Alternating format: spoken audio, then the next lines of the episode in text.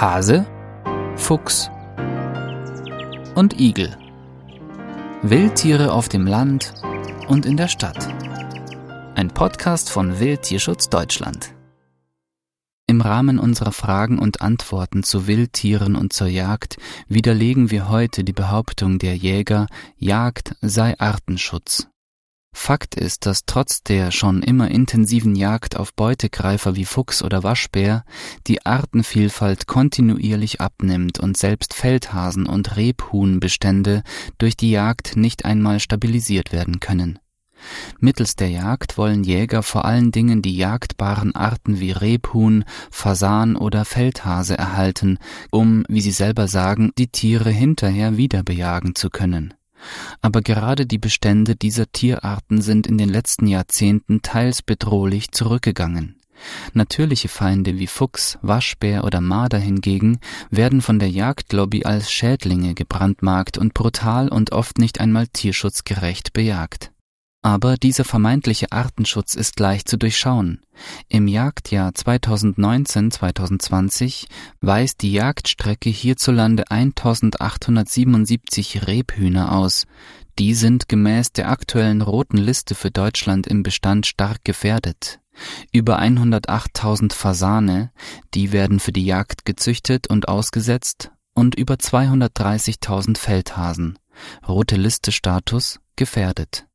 Vor 15 Jahren sah die Jagdstrecke noch so aus. 11.745 Rebhühner, 445.267 Fasane, 552.882 Feldhasen. Fällt Ihnen etwas auf? Obwohl in diesen 15 Jahren etwa 6 Millionen Füchse plus Marder plus Dachse plus Waschbären unter anderem getötet wurden, ist der Bestand der zu schützenden Arten extrem zurückgegangen.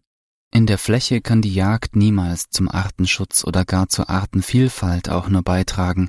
Das berichten auch die renommierten Forscher Langgemach und Bellebaum in dem in der Zeitschrift Vogelwelt 2005 erschienenen Bericht Prädation und der Schutz bodenbrütender Vogelarten in Deutschland. Dort heißt es unter anderem, Zitat, die Ausbreitung und rapide Bestandszunahme von Marderhund und Waschbär wurden auch durch eine Bejagung ohne Schonzeit nicht ansatzweise verhindert, wahrscheinlich nicht einmal verlangsamt. Zitat Ende. Um den Artenverlust aufzuhalten, wären derzeit kaum zu erwartende einschneidende Maßnahmen der Politik vor allen Dingen in der Landwirtschaft erforderlich. Die Zerstörung von Landschaftsstrukturen zugunsten von aufgeräumten Landwirtschaftsflächen, der Verlust von Brachflächen, Monokulturen, soweit das Auge reicht, der intensive maschinelle Einsatz und die Vergiftung von Nahrungsgrundlagen vieler Wildtiere sind die Ursachen des Verlustes der Artenvielfalt. Ohne hier ernsthaft gegenzusteuern, können wir diese Entwicklung nicht aufhalten. Die Tötung von Hunderttausenden von Füchsen, Dachsen, Waschbären zu diesem Zweck ist ethisch nicht vertretbar, zumal sie im Hinblick auf den Artenschutz nicht einmal zielführend ist. Wildtierschutz Deutschland Wir geben Tieren eine Stimme. Mehr dazu auf unserer Website wildtierschutz-deutschland.de